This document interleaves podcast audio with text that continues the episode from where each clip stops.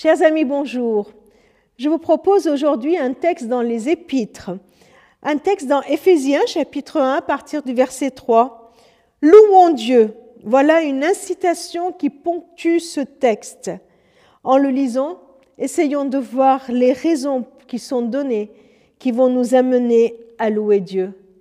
Et euh, en le lisant, vous, là où vous vous trouvez, essayez de voir qu'est-ce qui vous concerne d'une façon toute spéciale et qui vous touche. Éphésiens chapitre 1, verset 3.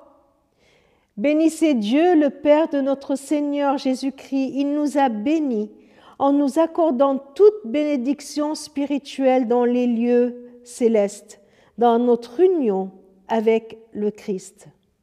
Avant la création du monde, Dieu nous a déjà choisis pour être à lui, par le Christ, afin que nous fassions ce que Dieu veut et que nous soyons sans défaut à ses yeux.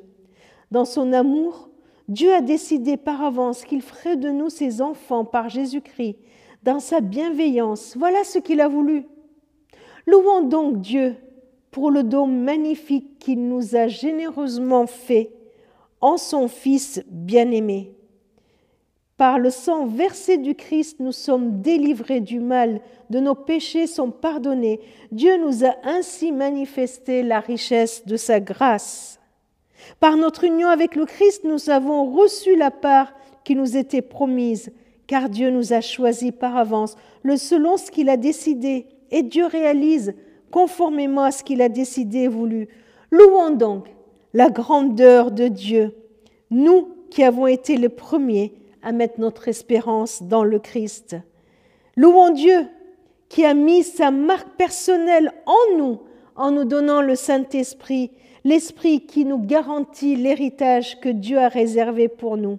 Alors oui, louons donc la grandeur de Dieu. Louons Dieu pour ce qu'il a fait. Le Père nous a aimés, nous a choisis.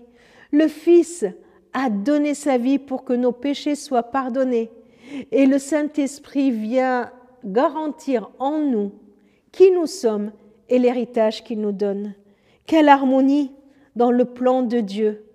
Alors aujourd'hui, n'hésitons pas à louer Dieu pour ce magnifique projet qu'il a eu, qu'il a mis en place, qu'il a réalisé et qu'il t'offre aujourd'hui pour que tu sois, tu sois pleinement dans ce projet, que tu vives pleinement comme enfant de Dieu, que tu vives cette espérance. Louons Dieu ensemble.